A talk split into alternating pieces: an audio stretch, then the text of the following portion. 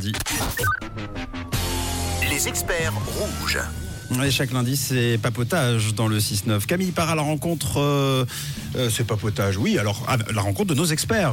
À la rencontre de nos experts euh, pour euh, discuter de, de- de plein de choses. Et nous allons parler de nos amis, les animaux et plus précisément les chiens aujourd'hui. Oui, ce matin, notre experte, c'est Laetitia. Laetitia qui est éducatrice canine spécialisée en, en problèmes de, de comportement. Bonjour, bonjour Laetitia. Alors, attendez, je Alors, cherche ah le oui. bon. Il est là, pardon, autant pour Est-ce moi. que tu nous entends Laetitia? Oui. Ah, parfait, tu vas bien? Aussi. Oui, super, merci. Bon, ça nous fait super plaisir de t'avoir euh, avec nous sur Rouge. Raconte-nous un petit peu le, le rôle d'un éducateur canin. Alors, un éducateur canin, il est là pour aider les gens à mieux comprendre leur chien. Donc, il n'est pas là pour éduquer les chiens en Ouais. soi. Il est vraiment là pour coacher les gens. C'est plus de la formation pour adultes, quasiment, en fait, euh, que de l'éducation canine, du dressage, comme on peut des fois l'imaginer. Alors ce matin, on parle de vos animaux, de vos toutous. Vous posez vos questions à Laetitia 079 548 3000. Laetitia, une question que beaucoup de monde se pose. Est-ce que c'est mieux de mettre un harnais à mon chien ou un collier? Ça, c'est le gros dilemme quand on est au rayon accessoires pour nos toutous, de savoir quoi prendre.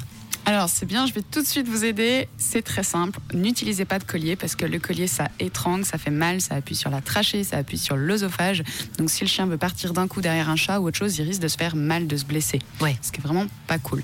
Donc, le collier, c'est beaucoup plus agréable. D'ailleurs, si vous partez en via ferrata, vous aussi, je pense, vous n'avez pas du tout envie d'être attaché au collier. Vous préférez être attaché à un harnais. Ben, c'est pareil pour le chien. Donc, on choisit bien un harnais qui est bien ajusté. C'est là où des fois c'est un petit peu compliqué Hmm. de trouver le harnais qui est bien ajusté pour son chien. On a une vidéo sur YouTube qu'on a fait avec une ostéopathe pour vous aider à savoir où le, le harnais doit appuyer pour pas blesser le chien. Bon, trop cool. Merci beaucoup Laetitia. On a Ariane qui a une question pour toi. Oui, Ariane qui nous dit que son chien ne l'écoute pas du tout quand elle le détache en forêt ou au lac, par exemple. Il sent beaucoup d'odeur, nous dit-elle, et qu'elle doit du coup le rappeler au moins 50 fois et lui courir après pour qu'il euh, revienne. Alors elle demande s'il y a des astuces finalement pour le faire revenir un peu plus facilement. Ouais, alors déjà la première chose, si on n'a pas encore un bon rappel, c'est pas grave, ça va venir, mais pour l'instant, il faut d'abord le garder en longe. Comme ça, ça évite que le chien parte euh, se renforcer en fait à faire, à découvrir des trucs trop cool par terre. Donc d'abord, on remet une longe de 10 mètres par exemple, et puis il faut faut qu'elle change son mot de rappel, parce que si le chien, elle doit l'appeler 50 fois, c'est qu'il n'a pas du tout appris que, par exemple, si elle lui dit retour, que retour, ça veut dire viens vers moi. Donc il faut trouver un nouveau mot, n'importe quoi, euh, en anglais, en allemand, ou banane ou ananas, on s'en fiche, un nouveau mot qu'on dit qu'une seule fois. Et ensuite, elle doit lui donner des friandises quand il arrive pour qu'il ait envie de revenir vers elle. Il faut Que qu'il ce y ait soit une, ré- vraiment une un récompense. plaisir. Ouais. Ah, super astuce. Merci beaucoup euh, Laetitia. Alors au niveau des balades justement, c'est important de balader son animal combien de fois par jour et combien de temps? Alors ça c'est une question qui est toujours un petit peu difficile pour moi parce que chaque chien est différent et j'aime pas trop donner des généralités parce que c'est vraiment chaque chien qui va euh, avoir ses propres besoins. Ce qui est important, c'est déjà de savoir que c'est la qualité de la balade qui compte plus que la quantité. Donc la balade c'est le moment du chien. Il faut vraiment regarder le rythme du chien. Qu'est-ce que lui il a envie de faire? S'il a envie de rester longtemps sur un- une même odeur, ben laissez-le sur une même odeur. C'est son moment, c'est lui qui choisit.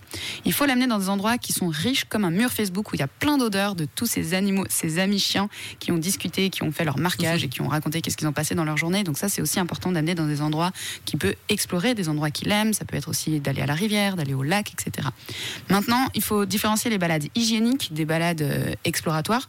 Donc les balades hygiéniques, c'est sûr, c'est minimum 3-4 fois par jour.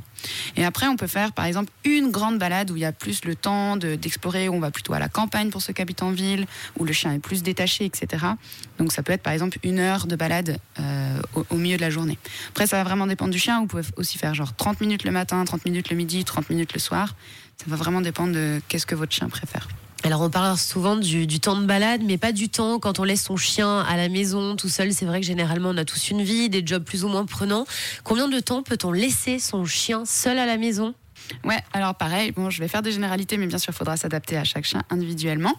Euh, ça va dépendre aussi de combien est-ce qu'il est capable de retenir euh, sa vessie, parce que ça, ça va aussi dépendre des chiens. Moi, je dirais que éthiquement, euh, une demi-journée par jour, la semaine, c'est un petit peu le maximum, 4-5 heures comme ça. Ouais. Après, si une fois de temps en temps, on veut le laisser 7-8 heures et qu'il est capable de tenir, ça va. Mais si on bosse à 100% et que le chien doit rester tous les jours 7-8 heures à la maison, là, je vous conseille vraiment de prendre un promeneur, une promeneuse ou une garderie pour couper la journée en deux parce que ça fait très très long sinon. Bon.